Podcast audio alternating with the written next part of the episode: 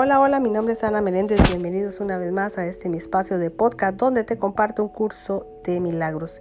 Quiero darle gracias a Dios el Espíritu Santo por la inmensa bendición de poder compartir con todos ustedes día a día. Y continuamos en el capítulo 19, parte D, como título El cuarto obstáculo, el temor a Dios. La lectura de hoy dice, ¿qué verías si no tuvieras miedo de la muerte? ¿Qué sentirías y pensarías si la muerte no te atrajera?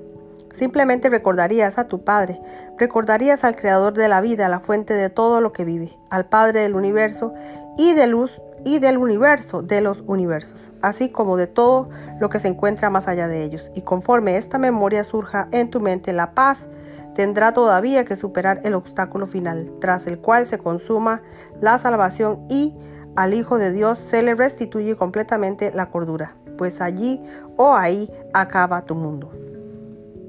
El cuarto obstáculo supera, supera o superar pende como un denso velo ante la paz de Cristo. No obstante, a medida que su faz se revela tras él, radiante de júbilo porque él mora en el amor de su Padre, la paz descorrerá suavemente el velo y apresurará a encontrarse con él y a unirse finalmente a él, pues este velo oscuro que hace que la faz de Cristo se asemeje a la del leproso y que los radiantes rayos del amor de su Padre que iluminan su rostro con gloria parezcan chorros de sangre, se desvanecerá ante la deslumbrante luz que se encuentra más allá de él una vez que el miedo a la muerte haya desaparecido.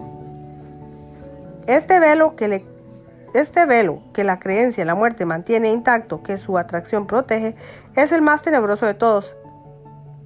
La dedicación a la muerte y su soberanía no es más que el voto solemne, la promesa que en secreto le hiciste al ego de jamás de correr ese velo, de no acercarte a él y de ni siquiera sospechar que estás ahí. Ese es el acuerdo secreto al que llegaste con el ego para mantener eternamente el olvido, lo que se encuentra más allá del velo. He aquí tu promesa de no permitir jamás que la unión te haga abandonar la separación, la profunda amnesia en la que el recuerdo de Dios parece estar totalmente olvidado, la brecha entre tu ser y tú, el temor a Dios, el último paso de tu disociación. Observa cómo la creencia en la muerte parece salvarte. Pues así está, así esta desapareciera, ¿a qué le podrías temer sino a la vida? La atracción de la muerte es lo que hace que la vida parezca ser algo feo, cruel y tiránico. Tu miedo a la muerte no es mayor que el que le tienes al ego. Ambos son los amigos que has elegido, ya que en tu secreta alianza de, con ellos, has acordado no permitir jamás que el temor a Dios se revoque de manera que pudieras contemplar la faz de Cristo y de unirte a Él en su Padre.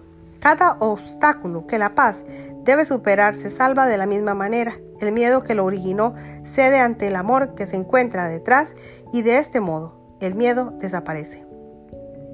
Y lo mismo ocurre con este último obstáculo, el deseo de deshacerte de la paz y de ahuyentar al Espíritu Santo se desvanece en presencia del sereno reconocimiento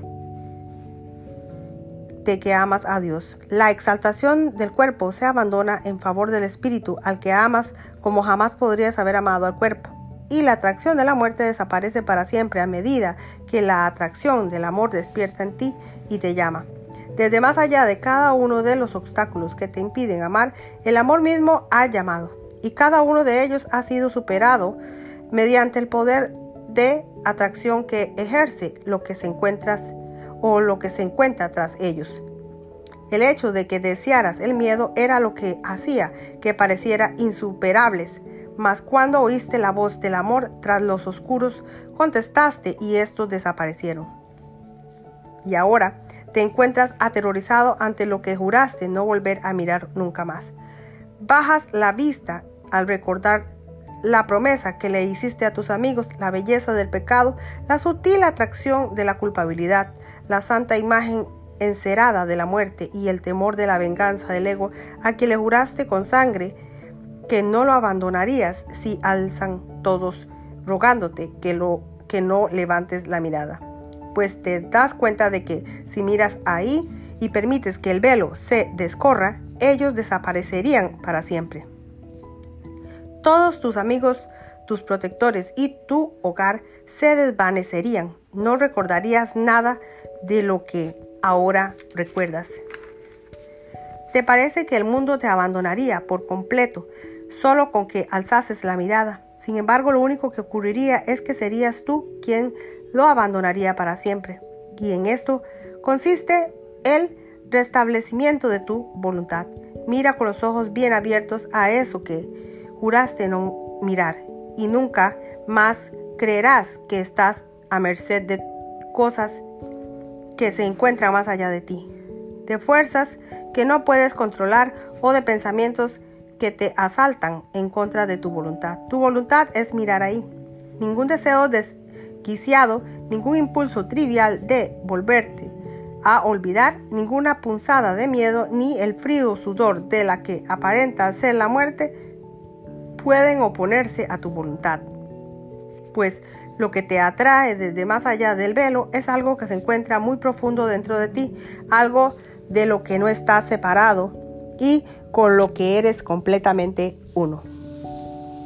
Hasta aquí termina la lectura del día de hoy. Que Dios me les bendiga hoy, mañana y siempre. Y nos veremos en una próxima lección. Dios mediante. Gracias, gracias. Bendiciones.